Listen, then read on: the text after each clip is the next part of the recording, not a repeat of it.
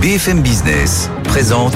Tous les jours, j'entends quoi? De nouvelles solutions, de nouvelles entreprises, de nouvelles levées de fonds. Mais c'est extraordinaire. J'ai dit qu'il y a un vrai souci, il faut créer de l'emploi. Je suis assez d'accord avec ce qui a été dit. Il suffit d'écouter BFM Business. Voilà, magnifique. Guillaume Paul, Audrey Tcherkov. Good evening business. Allez, 19h01, c'est reparti jusqu'à 20h BFM Business. Good evening business, rebonsoir Audrey. Rebonsoir Guillaume et rebonsoir à tous. Dossier casino, donc euh, dans l'actu encore ce soir, on a eu ce matin les, les offres euh, ouvertement euh, annoncées hein, de ceux qui veulent prétendre au rachat de, de casino. On va voir tout ça avec Mathieu Pechberti dans un instant, évidemment. Et puis ça y est, c'est officiel. Les assureurs font un geste pour les petits commerçants indépendants qui ont été victimes des dégradations la semaine dernière. Ça passera notamment par des baisses de franchise. Et puis Emmanuel Macron, lui, de son côté, annonce déjà un projet hein, de loi pour accélérer la reconstruction de tout ce qui a été dégradé. On en reparlera dans un quart d'heure parce que c'est le patron de CCI France, le réseau oui. des chambres de commerce et d'industrie, euh, Alain Di Crescenzo, qui sera avec nous. Il vient de Marseille. Il nous dira ce qu'il a entendu de la part des, des commerçants sur place, évidemment. Hein. Et puis 19h30, euh, ça sera la grande interview avec Edwige Chevrillon, qui a deux invités ce soir. Saïd Amouche, entrepreneur et président fondateur de, Mo de Mosaïque RH, et puis Moussa euh, Camara, fondateur de l'association Les Déterminés. Les habitués de BFM Business. Voilà le programme non exhaustif, bien sûr. On est ensemble jusqu'à 20h sur BFM. C'est parti. Good evening business, le journal. Donc oui, c'est confirmé, les assureurs vont faire un geste pour certains des petits commerçants qui ont été touchés par des dégradations euh, ces derniers jours. C'est Bruno Le Maire qui a fait euh, un petit inventaire ce matin lors d'une rencontre euh, en région parisienne avec des, des commerçants, justement. Écoutez. À la demande du gouvernement, les assureurs ont accepté de reporter de 5 jours à 30 jours le délai pour faire sa déclaration de sinistre. C'est un point très important, ça donne beaucoup de liberté d'esprit à tous les commerçants. Ils ont également accepté, à la demande du gouvernement, de considérer des réductions de franchise pour les commerçants indépendants qui auraient été les plus touchés. Je crois que c'est aussi un élément très important. Enfin, ils se sont engagés avoir une indemnisation la plus rapide possible. Voilà Bruno Le Maire ce matin en région parisienne et puis il y a quelques instants Emmanuel Macron lui a annoncé devant les maires des villes touchées par des dégradations un projet de loi d'urgence pour accélérer la reconstruction de tout ce qui a été endommagé sur sol national, que ce soit des bâtiments, du mobilier urbain ou des moyens de transport. Il a promis des aides financières pour y parvenir au cours des, des prochains mois. 19h03, le dossier Casino. Donc, on attendait ce matin de connaître les offres qui seraient en présence pour la reprise euh, du groupe. Bonsoir, Mathieu Pechberti. Bonsoir. On attendait de voir s'il y aurait des surprises. Il n'y a pas de surprise. Mais on va quand même avoir un beau duel de milliardaires dans les prochaines semaines, Mathieu, finalement. Hein. Oui, exactement. Sur la table, vous avez donc deux offres. L'une menée par le milliardaire tchèque Daniel Kretinsky, associé à un autre milliardaire français, celui-là, Marc Ladré de la Charrière, qui vont investir, en tout cas qui propose d'investir plutôt 900 millions euh, d'euros. Et puis en face, vous avez le trio plus connu euh, avec Monsieur Zouari, Monsieur ouais. Niel et Monsieur euh, Pigas, qui eux promettent aussi, proposent d'investir 900 millions d'euros, sauf que sur les 900 millions, eux n'en mettraient que 300 et les 600 autres millions euh, seraient investis par des fonds d'investissement euh, américains qui sont d'ailleurs déjà euh, créanciers de Casino aujourd'hui. Ces offres sont en train d'être étudiées en ce moment même par le conseil d'administration de Casino. Elles seront demain, cette fois, étudiées par les créanciers de Casino, les créanciers de Casino qui sont incontournable dans le dispositif, évidemment, puisque le groupe Casino euh, croule sous 7 milliards d'euros de dettes et même 10 milliards si on rajoute les, les dettes euh, personnelles, on va dire, de, du PDG Jean-Charles Naoui. Et euh, une décision, en tout cas, se, se, fera savoir dans le courant du mois de juillet pour une décision vraiment du choix du repreneur fin juillet. Voilà, fin juillet, donc euh, peut-être un début de réponse à l'issue de, de, ce dossier. En tout cas, les forces sont en présence maintenant. On attend de voir, Audrey, évidemment. Hein. En effet, alors c'est vrai que nous n'avons pas eu de, de grandes surprises ce matin, alors qu'on aurait pu s'attendre euh, à avoir d'une part les créanciers euh, se regrouper pour justement euh, se, se, positionner pour essayer de sauver le groupe, ou encore voir se positionner le groupe Auchan ou le groupe Carrefour. Ça n'a pas été le cas. Maintenant, en ce qui concerne l'offre de Daniel Kretinsky, elle est un peu plus élevée que ce que vous avez annoncé, Mathieu, puisqu'elle est annoncée à 1,35 milliard d'euros d'argent frais. Avec les créanciers en plus. Voilà, c'est ça, exactement. Bon, de toute façon, que ce soit cette offre-là ou celle du trio qui la remporte, toutes les deux promettent de préserver l'intégrité du groupe. Voilà donc pour le dossier Casino, encore quelques semaines a priori avant d'en savoir un peu plus sur l'issue de ce, de ce dossier. 19h05, le secteur du bâtiment résiste mais il souffre terriblement. Voilà ce qu'a dit la fédération du secteur aujourd'hui qui demande de l'aide au gouvernement parce qu'elle le dit cette fois, même tout ce qui touche à l'entretien et à la rénovation, même ça en termes d'activité, ça commence déjà à flancher. Marie Cœur de Roy.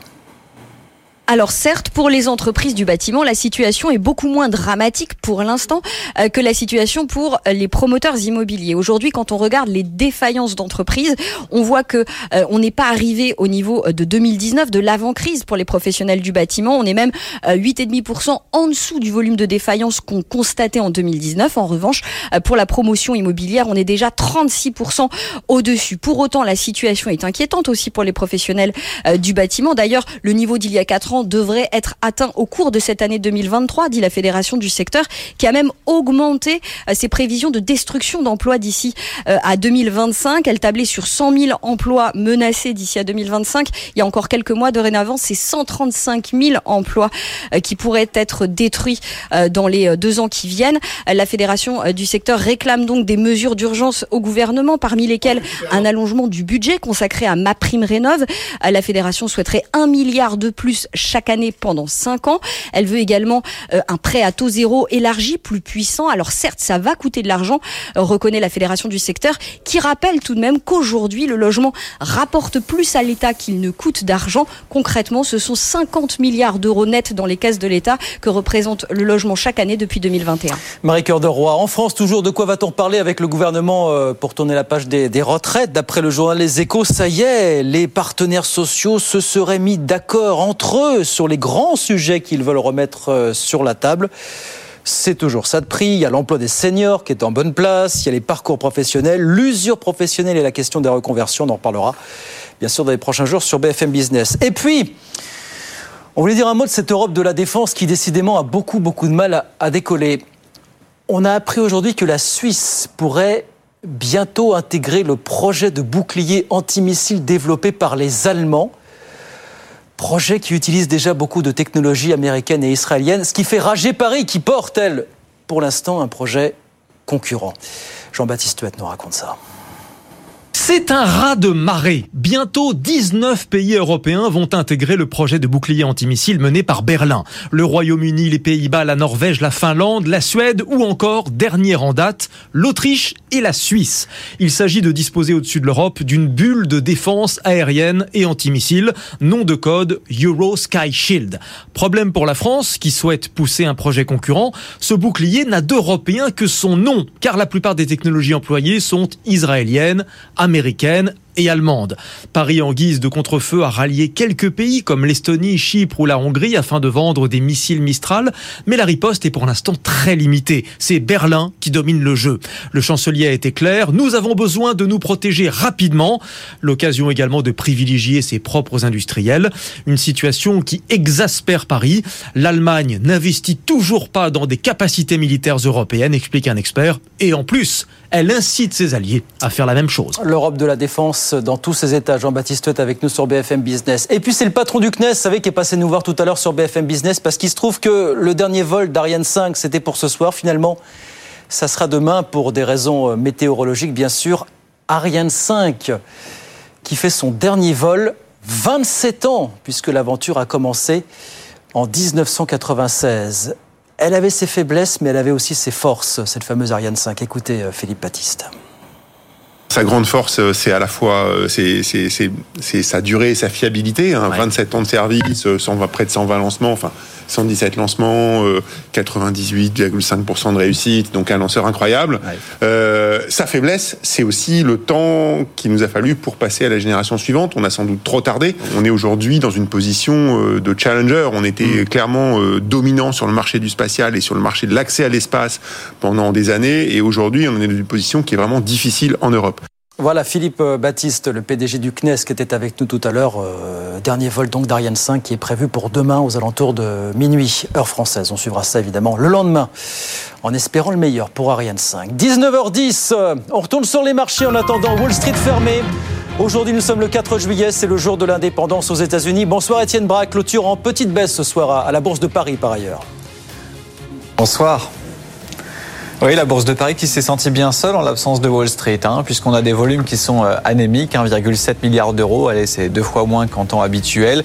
Un CAC 40 qui s'éloigne un petit peu des 7400 points, 7369 points. À noter que Casino a été euh, suspendu hein, ce matin. Alors le titre avait décollé de, de 16% dans les premiers échanges, et puis ensuite la société a demandé à, à suspendre les échanges. Et puis un autre titre également qui a été suspendu aujourd'hui, c'est Boiron, à la demande de la société. Il faudra voir euh, l'actualité sur ce dossier dans les prochaines. À noter que vous avez Alstom qui recule de quasiment 3%.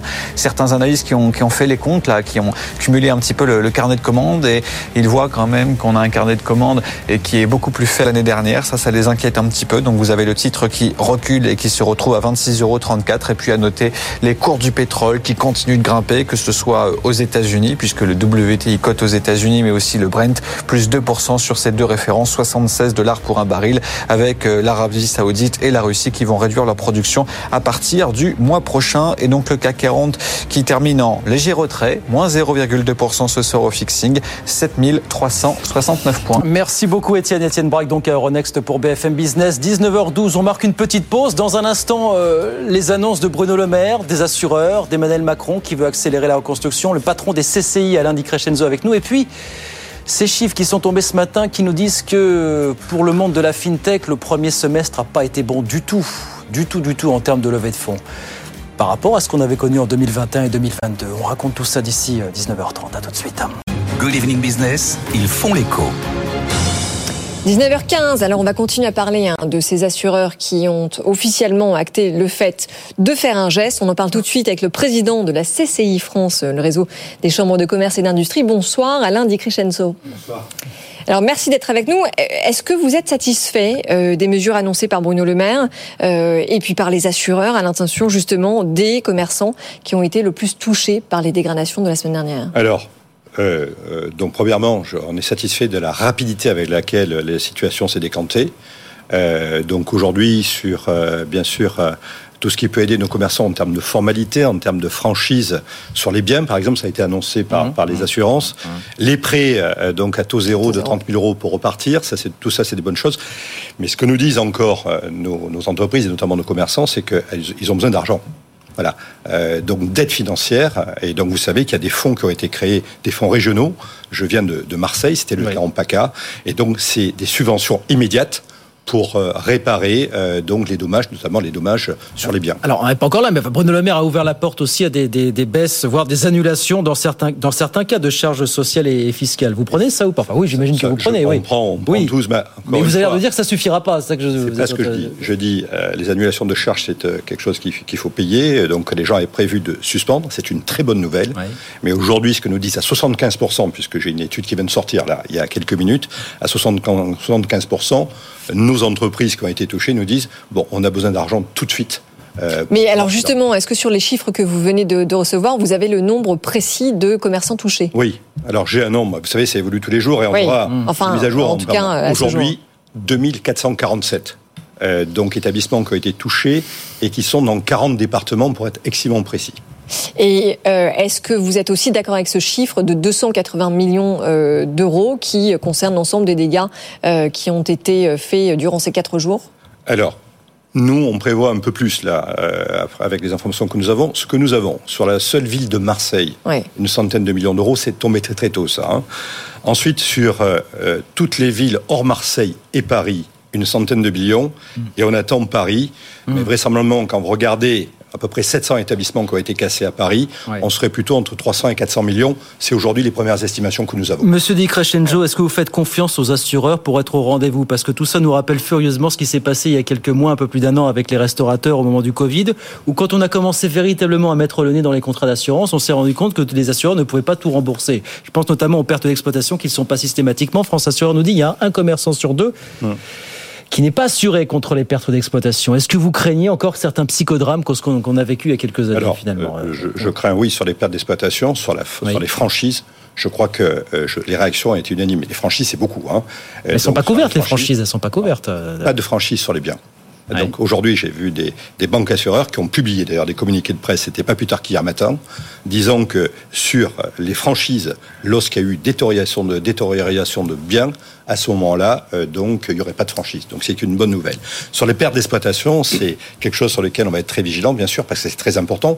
Et pourquoi? Parce qu'il faut redémarrer le plus vite possible. Mais oui. Et, et donc, là-dessus, effectivement, euh, il faut regarder les contrats. Et puis, vous savez, je crois que le président de la République l'a dit. Non, non, mais vous dites vous-même, il faut regarder les contrats. Donc, si vous avez peur que le, le, diable se niche dans les détails comme d'habitude, vous avez une inquiétude par rapport à ça. Et, et c'est pour ça qu'on met toute une équipe au niveau des chambres de commerce. On visite systématiquement tous les établissements qui ont été cassés, tous, d'accord? Et on fait un point avec les établissements sur les contrats d'assurance, on les analyse et on regarde effectivement pour les aider à faire leurs formalités mmh. et les aider à avoir des aides. Et alors, qu'est-ce que vous dites de la demande du MEDEF concernant le chômage partiel, concernant les commerces qui ont été intégralement brûlés? Voilà, mais écoutez, euh, c'est 40% euh, des commerces, des établissements qui ont été touchés qui demandent le chômage partiel. Ouais. Globalement, si je vous fais la liste des demandes qui est assez bien classée et classifiée, 75% nous disent nous on a besoin d'aide économique d'urgence. 75%. 60% nous disent report de charges, voire annulation de charges. Donc ça, ça y est, c'est en cours. Aidez-nous sur les formalités. Ouais. Et c'est là que les chambres de commerce interviennent. Encore une fois, on visite tous les commerces, tous les établissements. Mmh. Et on a des cellules de crise et des cellules psychologiques dans tous les départements où il y a eu de la casse. Et euh, troisièmement, euh, renforcement de la sécurité activation du chômage partiel pour une trentaine de pourcents, 40% pour être bon, précis. Bon, la tendance va suivre donc pour conclure, Monsieur Di Crescenzo, pour vous, vous êtes convaincu Vous attendez de voir encore euh, Non, écoutez, moi je suis inquiet, euh, je, suis, je suis très inquiet de, de, du moral des, des, entreprises. Voilà. Donc j'étais à Marseille, j'ai ouais. déambulé, je, je, veux le dire parce que c'est important de, de bien être conscient de ce qui se passe. On a une crise de longue période, vous le savez. Hein, oui. Donc, elle a commencé en 2018. Un enchaînement de crises, en tout cas. Oui. Et donc, euh, si vous voulez, on a des, des, commerçants, on a des entrepreneurs fatigués. Et donc, aujourd'hui, il faut vraiment des mesures d'urgence parce que les gens craquent. C'est pour ça que j'ai mis en place des cellules de soutien psychologique oui. euh, telles que l'APESA qui nous aide pour venir en aide auprès de nos commerçants. Mmh. Et donc, on est dans une période particulière. Vous savez, c'est une période de sol où on essaie oui, de se refaire sûr, un petit peu. Mmh. Période de tourisme. Rappelez-vous, en 2005, lorsqu'il y a eu de la casse, 30% d'annulation. Oui. À Marseille, hier, on me disait 20% d'annulation. Donc, il faut absolument un soutien massif, à la fois psychologique et économique et bien sûr en termes d'aides diverses telles que vous, les avez citées auprès de nos entreprises, parce qu'ils sont en train de craquer. Bon, bah eh bien, vous venez de le faire. Si la machine Merci. suit, si l'indemnisation arrive rapidement. Merci beaucoup Alain Di Crescenzo. Merci, Merci de passer nous voir, en tout cas le président de, de CCI France, hein, le réseau des chambres de commerce et, et d'industrie. Merci beaucoup d'être passé sur BFM Business. 19h20, on va parler de tout autre chose, on va parler des fintech à présent. Voilà, qui ne se portent pas forcément mieux. Bah, on a vu mieux. Hein. Michael Ptachek, bonsoir. Vous êtes président de l'Observatoire de la fintech. On a vu tomber des chiffres ce matin. Bah, vous allez me dire si vous trouvez ça. Moi, j'ai trouvé ça décevant pas vous apparemment. Oui, bonsoir. Alors merci effectivement de nous inviter pour dire quelques mots sur euh, l'étude sur les six derniers mois de l'année, les ouais. mois de l'année. Euh, alors il y a plusieurs façons de voir les choses. D'abord la première, c'est qu'il faut contextualiser, c'est-à-dire que là on est là pour présenter la fintech, mais euh, on peut regarder la tech dans son ensemble. Je donne juste le chiffre, Michael, hein, que vous avez donné ce, ce, matin, baisse de 52% des montants levés au premier semestre 2023 versus premier semestre 2022, 673 millions d'euros. De manière brute, on se dit c'est un peu brutal comme atterrissage quand même, non? Oui, alors la première chose, c'est effectivement qu'on peut contextualiser. Regardez que si on étudie euh, le même phénomène aux bornes de toute la tech, dans toutes les startups, ouais. on a moins 48% de fonds levés euh, dans les startups en général, moins 50, moins 52 dans la fintech. On va dire qu'on est dans la tendance, euh, on n'est pas départi pour la fintech de l'ensemble. Euh, il y a des nouvelles positives quand même, euh, c'est qu'on a une augmentation de 9% du nombre des opérations. Donc en fait, on a 73 opérations euh, ce semestre-ci contre un peu moins de 70 l'année dernière à Paris Époque, ce qui témoigne en fait d'un attrait toujours important des investisseurs. Simplement, ils ont réalloué leur stratégie d'investissement différemment en 2023 de ce qu'ils avaient pu faire mmh. en 2021 et en 2022. Oui, et en fait, ils ont surtout revu euh, leur volume parce qu'il y a une seule levée de fonds qui a dépassé les fameux 100 millions d'euros, hein, c'est euh, chez Ledger. Euh, alors évidemment, les raisons, on les connaît, augmentation euh, des taux d'intérêt, incertitude économique, mais il n'y a pas que ça, parce qu'il y a aussi des hausses euh, des dépôts de bilan, enfin il faut le dire, et puis beaucoup de rachats quand même de jeunes pousses euh, à très bas prix. Donc on sent qu'il y a un espèce de mouvement qui s'amorce et est-ce que vous dites ce soir que c'est à l'image finalement euh, de ce qu'on voit dans l'ensemble de la tech? Encore une fois, voilà, faut, faut, il, faut, il faut bien contextualiser euh, ces, ces, ces, éléments. Euh, les raisons, euh, vous les avez données, elles trouvent leur source dans ce qui s'est passé il y a un peu plus d'un an, Oui. avec un contexte géopolitique. Une conséquence sur l'inflation et ensuite sur les taux. hein. On, passe, on parle de taux quasiment négatifs. hein. Aujourd'hui, des taux à à 10 ans qui sont environ à 3%. Ouais. Donc on n'a pas les mêmes conditions de financement des investisseurs eux-mêmes avant que eux-mêmes réinvestissent ces sommes, ce qui euh, conduit en fait ces investisseurs à changer euh, de posture. Hmm. Alors, vous l'avez dit également, euh, la grande différence entre ce semestre et le premier semestre l'année dernière, c'est que l'année dernière, on avait 6 méga deals, donc les deals supérieurs à 100 millions d'euros. Oui. Oui. Et Ça, là, on terminé. D'accord. Ouais. Une des raisons de la chute de ces méga deals, euh, et on le voit encore euh, une fois dans toute la tech, euh, c'est le retrait, euh, ou en tout cas la mise en pause progressive des investisseurs anglo-saxons et américains qui venaient contribuer de façon importante euh, aux opérations en dehors de leurs frontières. Euh, et avec le contexte macroéconomique qu'on a euh, décrit, euh, qui a trouvé sa source il y a un peu plus d'un an, ces acteurs se sont concentrés sur leurs marchés nationaux Oui. et sont un peu moins présents en Europe et en Asie d'ailleurs. Parce qu'on trouve pas les financements qu'il faut en Europe, mais ça c'est pas c'est pas un débat nouveau, Michael. Est-ce que vous dites alors donc vous dites pas que c'est c'est le moment de vérité en fait pour le pas les financements suffisants. Suffisants, voilà. compléter par rapport à des investisseurs anglo-saxons Oui, c'est ça. sur des plus grands terrains de jeu Oui. que sont les États-Unis et qui ont des poches plus importantes. Mais vous dites pas pour autant on est à un moment de vérité sur le business model des uns et des autres. C'est pas ça pour vous. Oui, un peu de ça quand même malgré tout aujourd'hui. Alors en fait, euh, on peut voir les, les choses de deux façons. C'est-à-dire qu'en fait, on a des investisseurs qui à la fois se, se, se, se repositionnent euh, sur du plus euh, early, donc Ouais. de l'amorçage ou de la série A, là où ils étaient effectivement plus sur BCDE, avec des tickets supérieurs encore une fois à 100 millions d'euros. Et ils peuvent se dire, on diversifie un peu plus euh, notre stratégie d'investissement et on se place euh, un peu plus tôt. Euh, L'autre point euh, qui est également euh, important euh, à voir, c'est euh, le nombre de transactions de M&A. Oui. effectivement, euh, il y a la vie des entreprises. Mm. Une entreprise se crée, se développe en levant des fonds et parfois sans lever des fonds, parce que là, on- un des indicateurs chez nous qui, qui flash, on va dire, notre radar, c'est la levée de fonds, mais on a des, des belles fintech comme l'IRA à Toulouse qui fait des développements spectaculaires sans avoir levé euh, un euro de capitaux, et ça, il faut aussi le, le souligner.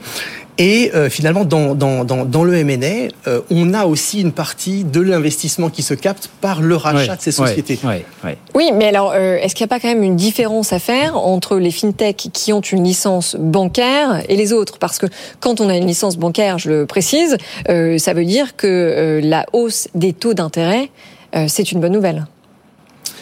Alors tout à fait, c'est un des neuf métiers qu'on recense dans la fintech, puisque le- Mm. la fintech c'est le paiement, le financement, les banques en ligne, l'investissement, la surtech, la regtech, euh, les cryptos et les services. Mm. Et effectivement, aujourd'hui, il y a un des métiers qui se trouve avec une bonne surprise qu'il n'avait pas il y a euh, encore de cela euh, un an.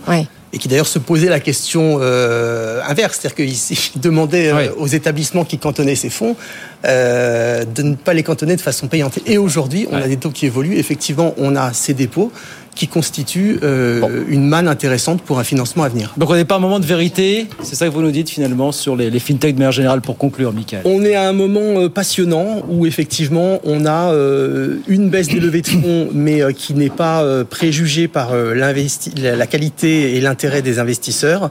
Une accélération en fait des concentrations euh, qui constitue aussi un cycle de l'économie Oui. euh, et six, six prochains mois à venir aussi en termes de cessation d'activité Ouais. qui vont devoir s'observer. Eh ben, on suivra ça bien sûr avec euh, grand plaisir sur BFM Business, l'évolution des, des levées de fonds dans la fintech ou dans bien d'autres domaines. Merci beaucoup, Michael, en tout cas. Merci de passer nous voir.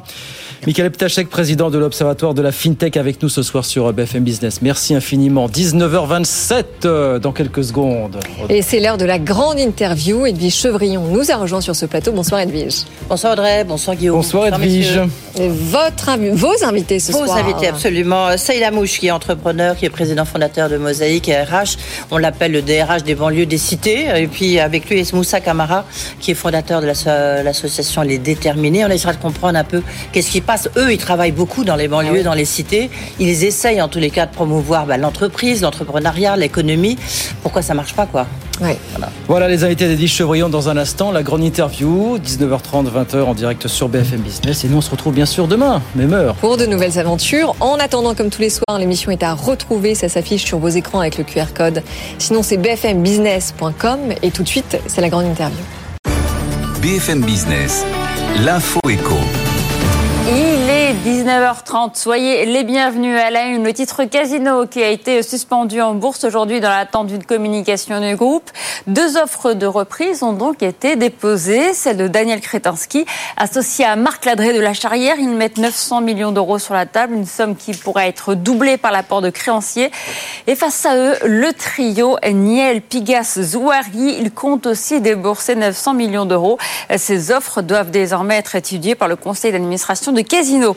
Autre titre qui a été suspendu aujourd'hui. Boiron, les actionnaires familiaux veulent lancer une OPA. Objectif, retirer le laboratoire spécialisé dans l'homéopathie de la côte parisienne. La famille détient à ce jour 70% des parts. Le groupe a souffert du déremboursement de ses produits par la sécurité sociale depuis deux ans.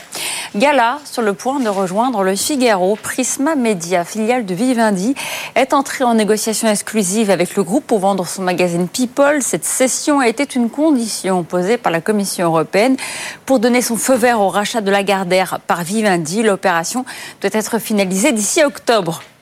Un soutien de plus pour Patrick Martin dans la, course à la présidence du MEDEF. À deux jours du vote, France Assureur, la Fédération de l'assurance est derrière lui. Un soutien poids, de poids puisque c'est l'organisation la plus importante en nombre d'électeurs. Record battu pour Ryanair au mois de juin. La compagnie irlandaise a transporté 17 millions de passagers, un chiffre en hausse de 9% sur un an. En moyenne, ces vols ont été pleins à 95%. Un nouveau concurrent pour Twitter bientôt sur le c'est Meta qui le lance cette semaine. Fred sera disponible dès jeudi aux États-Unis. L'application sera connectée à Instagram, qui appartient aussi à Meta depuis plusieurs semaines. La rivalité entre les deux groupes et leurs patrons ne cesse de s'intensifier. Les 500 personnes les plus riches du monde sont encore plus riches depuis le début de l'année, puisqu'elles ont vu leur fortune gonfler de plus de 850 milliards de dollars au premier semestre, d'après le billionnaire index de Bloomberg. Et c'est grâce aux solides performances des marchés boursiers. Et justement, la bourse de Paris, elle clôture en repli ce soir. Le CAC 40 perd 0,23% clôture à 7369 points. 19h32, restez avec nous. Tout de suite, Edwige Chevrillon et la grande interview. BFM Business présente Edwige Chevrillon, la grande interview. Bonsoir à tous, bienvenue dans cette grande interview où je reçois deux invités. Saïd Amouche, qui est entrepreneur, président fondateur de Mosaïque RH. Merci d'être avec nous, Saïd Amouche. On vous présente souvent comme le DRH des banlieues ou le DRH des cités. Vous nous direz, ah si c'est vrai. Et deux, un peu comme on, va essayer de comprendre un peu votre vision sur ce qui se passe. Et puis au téléphone avec nous, il devait être en studio avec nous, mais son avion a eu un peu de retard. Moussa Kamara, fondateur de l'association Les Déterminés, une association qui est là pour accompagner justement des jeunes qui ont envie d'entreprendre. Euh, Saïd Amouche, euh, on a le sentiment quand même, euh, d'abord que ce soir, le pic est atteint, le pic de violence est atteint. En tous les cas, c'est ce que dit le gouvernement. Est-ce que vous avez, est-ce que vous pensez la même chose ou pas, d'après ce, ce qui vous remonte? Oui, je pense que on a atteint euh, l'apogée en fait euh, de cette situation et on peut maintenant euh, rentrer dans une logique un peu plus abaissée et, d'imaginer en fait la suite. La suite doit être en fait des idées qui sont basées sur la reconstruction en fait de ce qu'on doit faire demain. Oui. Est-ce que vous avez quand même été surpris Après, je passerai la parole à Moussa Camara, mais est-ce que vous avez été quand même surpris par cette, par cette violence? Surpris par cette violence, oui, parce qu'on ne pensait pas que ça allait aller si vite. Et, je ne pensais pas que ça serait aussi intense. En revanche, on n'est pas surpris. On savait que ça couvait, on savait que c'est une situation en fait euh, qui était gérée à coups de rustine à chaque fois. Et à un moment donné, quand c'est trop, c'est trop, ça déborde, ça explose. Et la puissance euh, du débordement a été euh, extrêmement violente. Euh, Moussa Kamara, merci d'être euh, avec nous, Moussa. Est-ce que vous, vous aussi, vous avez été quand même, alors peut-être pas surpris euh, par ces émeutes. Est-ce que cette violence a atteint son pic? On est plutôt dans une situation qui est en train, entre guillemets, de se normaliser. Déjà bonjour. désolé de ne pas être parmi vous sur le plateau, malheureusement, des, des déplacements. Mais oui, la situation qu'on traverse, elle est, pour moi, elle est. Après, c'est aussi le reflet de la société dans laquelle on vit. Il y a de plus en plus de violence. Euh, on a pu le voir euh, dans les manifestations euh, contre les retraites, euh, aussi par rapport aux gilets jaunes et tout. On a vu qu'il y a vraiment il y a une montée de violence de plus en plus. Et ça s'est aussi traduit dans ces émeutes qui ont été beaucoup plus violentes, beaucoup plus courtes, mais beaucoup plus violentes que celles de 2005. Mais aujourd'hui, la réalité, voilà, comme l'a rappelé Saïd, c'est c'est, euh, voilà, c'est c'est des des années d'inaction où très peu de choses avancent très lentement. Il y a une jeunesse euh, euh, qui ne croit plus. Il y a aussi un tissu associatif qui est parfois est désarmé parce que euh, manque de moyens depuis euh, plusieurs années. Et du coup, euh, ça a été très très très difficile aujourd'hui de, de pouvoir raisonner. Moi, ce que j'ai été impressionné, c'est surtout la rapidité de propagation en fait des, des, des- de ces euh, de ces incidents qui se sont produits partout en France. Le- en même temps, c'est vous les associatifs. hein. c'est pour ça que je vous ai demandé d'être là ce soir. hein. Finalement, à, à quoi vous avez servi, à quoi vous pouvez servir? Juste, on, on a le, le dernier bilan des émeutes hein, que nous a communiqué Bercy euh, euh, vers en fin d'après-midi. On, on voit que sur les débits de tabac, il y a 430 436 pardon commerces touchés. Les trois quarts ont été pillés et 10% Ouais. totalement détruits. 200 commerces alimentaires euh, touchés. Il y a eu euh, 270 agences bancaires qui ont été aussi euh, euh, touchées selon la fédération. Hier, je recevais euh, Stéphane Palaise, la présidente de la FDJ, la Française des Jeux, qui disait qu'il y avait à peu près 400 points de vente qui avaient été aussi complètement dé- dévastés. Cette violence, messieurs, elle est quand même... Elle est, elle est surprenante malgré tout. En plus, ce sont des gens très jeunes, à la limite qui, pour l'instant, échappent à vos à vos radars. Euh, Saïd ou Moussa, je sais pas qui veut répondre en premier. Allez-y. Euh, je peux, c'est, comme il veut. Mais moi, je pense pas que ça échappe à nos radars. Euh, c'est des jeunes qu'on, qu'on, qu'on- qu'on a pu peut-être croiser euh, à des événements ou à des actions qu'on a pu mener en place. Euh, vous posez la question à quoi servent nos associations. Nous, aujourd'hui, on est sur des temps longs. Malheureusement, euh, aujourd'hui, on est aussi, même si on est, euh, on porte des structures au niveau national, euh, manque euh, cruellement de, de moyens, c'est-à-dire pour pouvoir euh, agir et, et essayer de, de dynamiser. C'est-à-dire, on a l'impression, on a l'impression de faire beaucoup, beaucoup de choses et on accompagne énormément de public, mais ça reste par rapport à l'ensemble euh, des problématiques qu'il y a, euh, ça reste une goutte d'eau dans l'océan. Euh, ce qu'il faut, c'est massifier les choses. Et, et- et- et aujourd'hui, je pense que nous, on est sur du temps long. Aujourd'hui, il y a, il y a eu, il y a eu, c'est passé, et, et on peut pas régler ça dans l'urgence. Aujourd'hui, les réponses, elles peuvent pas venir du jour au lendemain, tout de suite, maintenant, pour pouvoir euh, changer tout ça.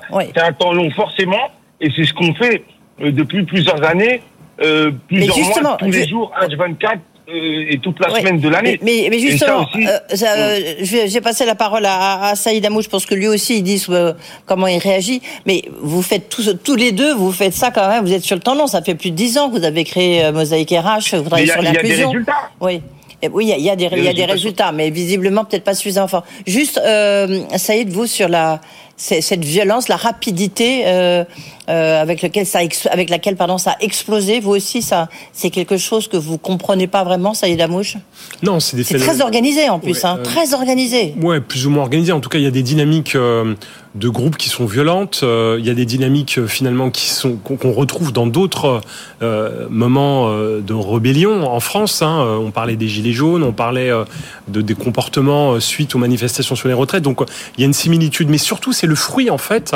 Faut pas l'oublier. Hein. C'est une. Oui, mais là, c'est c'est- parler de Marseille tout à l'heure avec le président de la CCI euh, euh, euh, française, de, de l'ensemble de la France. C'est des scènes de guerre qu'on voit à Marseille. Oui, mais euh, n'oubliez pas que euh, la porte du ministère de Benjamin Griveaux a été défoncée euh, au tracteur. Donc c'était aussi très violent Ouais. à une époque et une, une condamnation qui s'est faite derrière. Ce qu'il faut comprendre en fait autour de tout ça, c'est que effectivement, on a aujourd'hui des jeunes qui sont en dessus du radar et qui sont le fruit finalement. Alors, conséquence de politiques euh, publiques qui ont manqué. Vous savez, hein, euh, euh, quand on parle à un moment donné d'un désengagement de l'État, c'est aussi ça la réalité. C'est-à-dire qu'on a eu des acteurs qui faisaient la médiation qu'on n'a plus aujourd'hui. Et donc la conséquence, c'est qu'on se retrouve avec des acteurs qui sont en première ligne et qui n'ont pas eu d'effet tampon. alors malheureusement, en fait, il, faut en faire plus sur ces publics parce qu'ils partent de plus loin. Et si à un moment donné, on est dans des logiques où on, est dans des politiques sociales où on réduit les capacités d'intervention des associations, des clubs sportifs, mais aussi du service public de l'emploi. Hein. Il y a moins d'agents, il y a moins de profs sur ces territoires. Et à un moment donné, qui fait la médiation?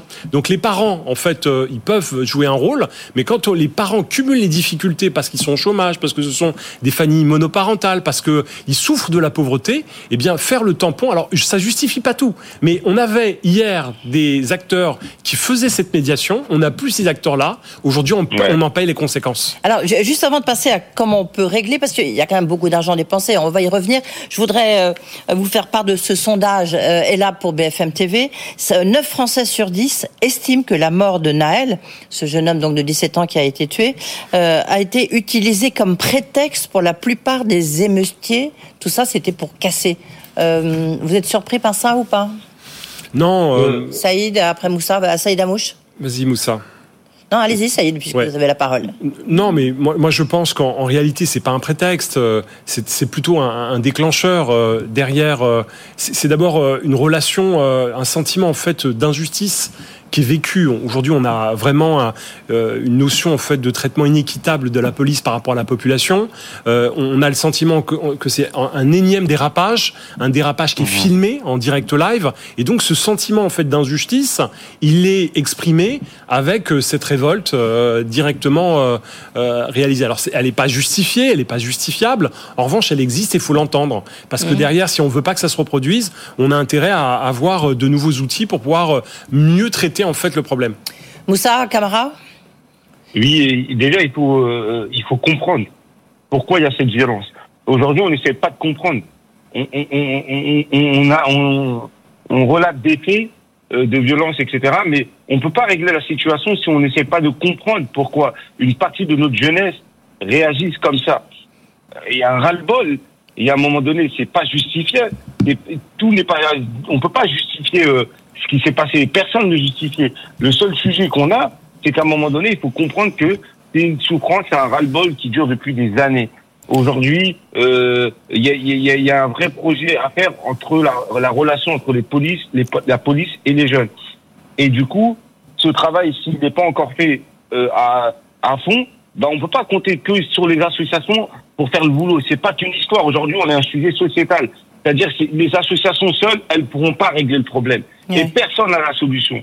Aujourd'hui, on a besoin de faire corps ensemble. C'est-à-dire autant les entreprises ont une responsabilité, comme les associations, comme les pouvoirs publics. C'est ensemble qu'on peut régler les situations. Mais seul, euh, en laissant reposant tout ça, en laissant reposer tout ça sur les dos des associations, on n'y arrivera pas. Les associations, comme l'a dit Saïd, euh, et les celles qui faisaient le tampon entre ces jeunes et euh, et, et, et, et, toutes les actions qui étaient menées, c'était ces, ces médiations.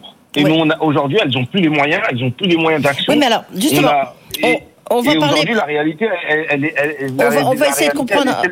Oui, Moussa, Moussa, Moussa, on va essayer de comprendre avec vous. Oui, pardon. Il y a un sentiment, comme l'a rappelé, il y a un sentiment d'injustice où les gens se sentent pas écoutés, se sentent pas respectés, se sentent pas considérés. Ça n'excuse pas tout, mais en même temps, si on comprend pas ça, on ne pourra pas trouver des solutions derrière. Alors, on va essayer de comprendre, et c'est pour ça du reste que je vous ai demandé de venir. Euh, juste, alors ça va vous paraître un peu de la provocation, mais euh, il y a à peu près, je crois que c'est la Cour des comptes qui avait dit, il y a à peu près, en 2020, il y a eu 10 milliards de dépensés euh, dans la politique de la ville. Et là, c'est l'IFRAP qui a fait un petit calcul qui dit qu'en fait, depuis les années 2000, c'est entre 150 et 200 milliards qui ont été dépensés, sans compter évidemment les, les HM, les APL, etc. C'est quand même des sommes considérables. Il y a l'opération qu'a lancée la, Caisse des dépôts pour euh, rénover les quartiers on a l'impression, ça vous fait sourire, ça Damouche, ça veut dire c'est, on se trompe, on se trompe de, de combat, c'est pas ça le bah problème.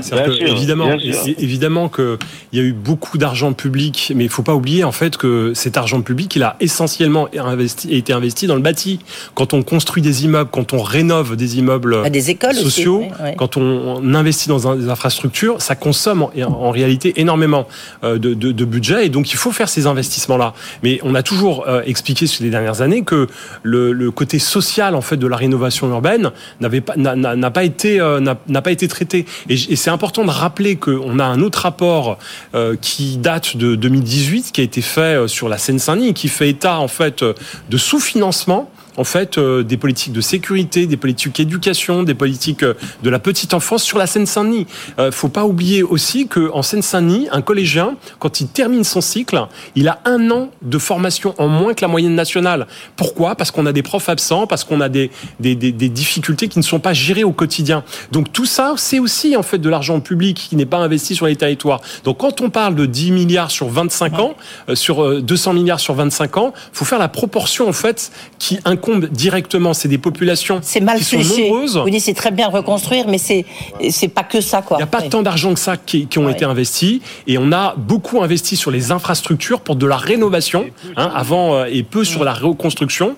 Et à partir de là, ben euh, si on s'occupe pas en fait de si si on refait des immeubles et qu'on tue les associations et le service public local, ça ne marche pas. Et en fait, c'est ça qui se passe. Donc on a un sentiment d'annoncer des grands chiffres, mais en réalité, depuis 30 ans, en fait, les politiques publiques, elles ont déserté. Il n'y a plus de colonies de vacances subventionnées dans lesquelles on pouvait faire de la médiation. On a des clubs sportifs aujourd'hui. On a des profs qui bossent bénévolement dans des associations de quartier et qui disent je ne peux plus faire mon activité basket après les cours scolaires parce qu'en réalité, il n'y a plus d'argent. La, mairie s'est désengagée et, et, et, et ça fonctionne pas. Donc, il faut retenir aussi que derrière moins de services publics, moins de fonctions euh, d'accompagnement à travers ces acteurs de, de, la médiation, et bien derrière, ça crée des crises. Oui, Moussa Kamara, vous partagez cette analyse? Je partage totalement cette analyse. On ne peut Mm. pas regarder uniquement euh, les fonds qui ont été investis et qui ont été euh, injectés euh, dans les quartiers en disant qu'il n'y a rien qui se passe.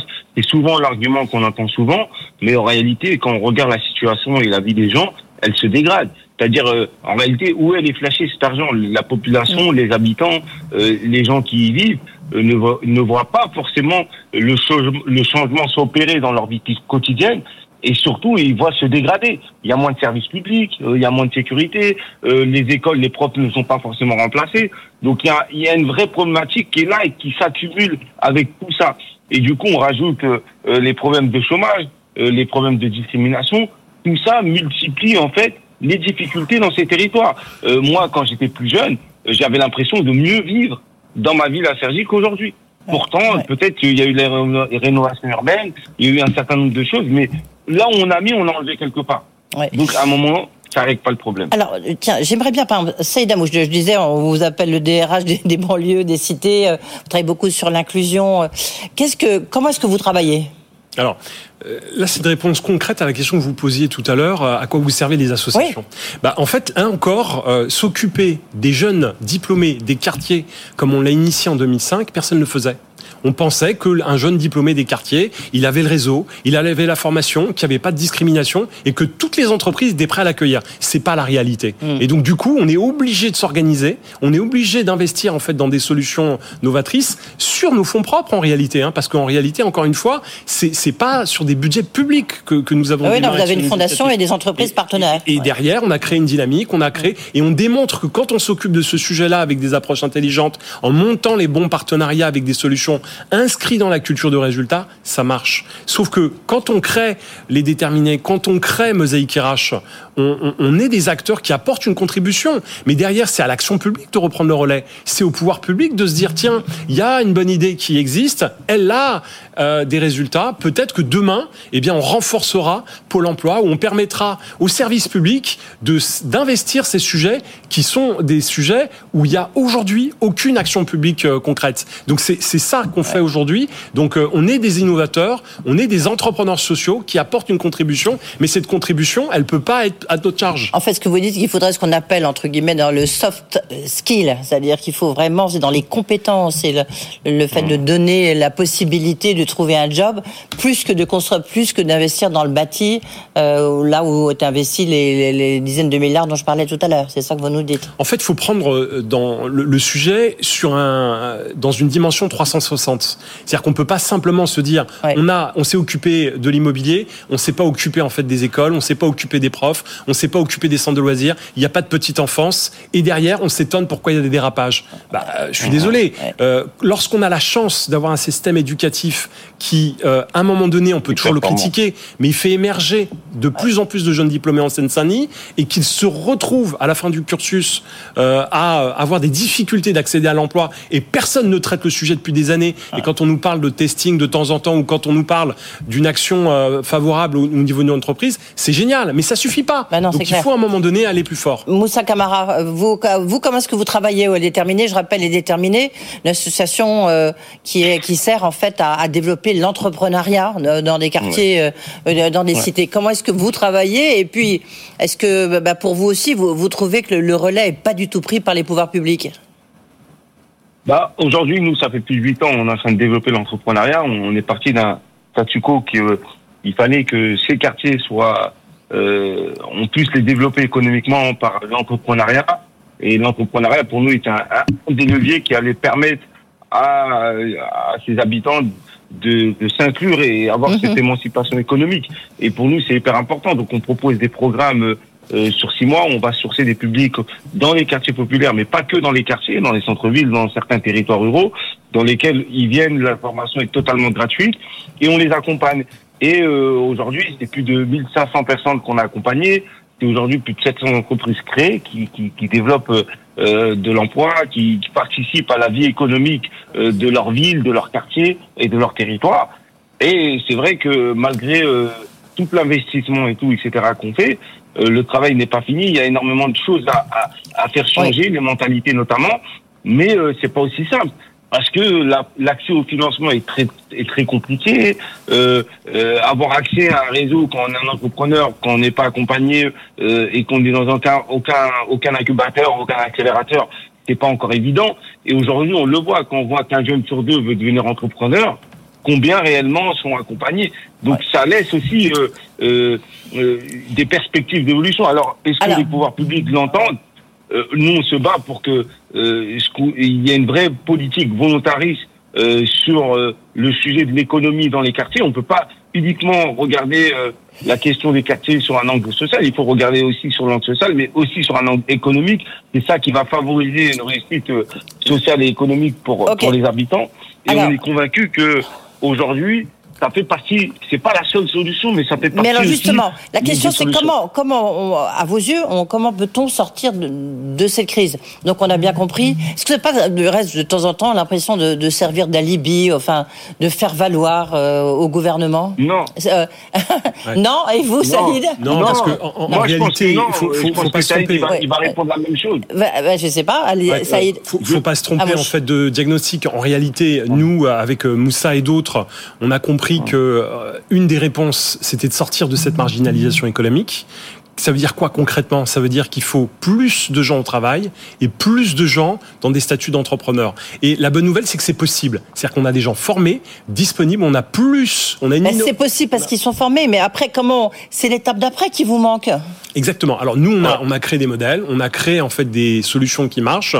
On, on a été euh, embarquer des boîtes, des entreprises, des fonds d'investissement, des, des, des, des, des philanthropes sur nos sujets. Avec des résultats euh, suffisants, je veux dire, à une échelle nationale Quand, quand on a placé euh, plus de 17 000 candidats euh, en quelques années, c'est quand même euh, un, Oui, un un des résultat. résultats tangibles. Quand on a embarqué plus de 80% des boîtes du CAC 40 sur le sujet de l'ouverture à la diversité, de l'ouverture sociale. Mais vous-même, vous dites peut- sur le peut- sujet. oui. Moi, c'est, c'est- vous voyez, c'est concrètement. euh, c'est, bien le sujet, mais il faut passer au concret. Il faut passer au concret. C'est pour ça qu'avec Moussa, on milite pour que demain, euh, il y ait, par exemple, des, des, des, des, des, euh, des organisations de type France Inclusion au sein de, au sein de, de France Travail. Donc, quand on pense France Travail demain, pourquoi on ne travaille pas aussi la question de l'inclusion économique de cette jeunesse? On démontre avec Moussa que ça marche sur l'entrepreneuriat et qu'il y a un potentiel de dingue et que ça marche aussi sur l'emploi puisqu'il n'y a pas une entreprise qui nous dit je ne veux pas travailler sur ces questions-là. Ben, vous avez accès à tout le monde parce que tout le monde, je veux dire, euh, vous êtes très connus, reconnus euh, tous les deux. Du reste, vous êtes un peu que tous les deux. Hein, du reste,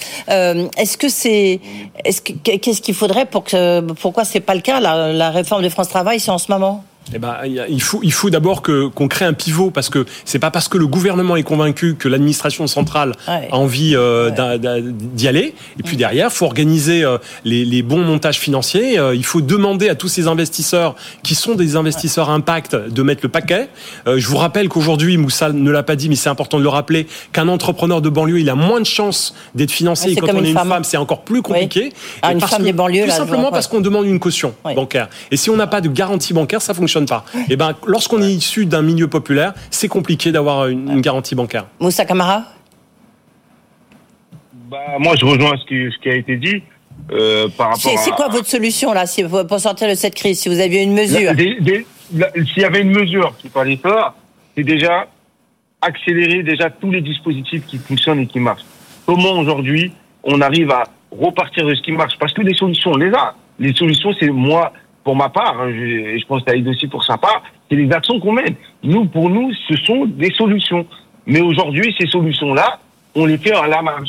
Parce qu'on manque cruellement aujourd'hui de moyens.